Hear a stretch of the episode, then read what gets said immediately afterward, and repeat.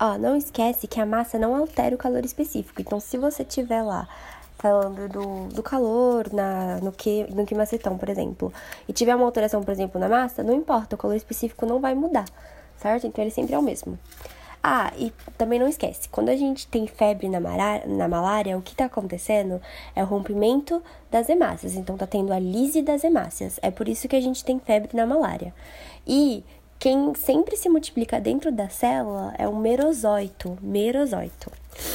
Pra gente ter corrente elétrica, você tem que ter os íons, os íons têm que ter mobilidade. Por isso que compostos sólidos não apresentam corrente elétrica, porque eles não têm essa mobilidade dos íons certo?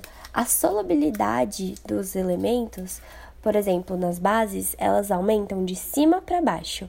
Então, por exemplo, a família 1, que é muito solúvel, de cima para baixo vai crescendo. Então, o potássio, ele é, é, ele é mais solúvel que o sódio, por exemplo. Ok? Não esquece disso de jeito nenhum.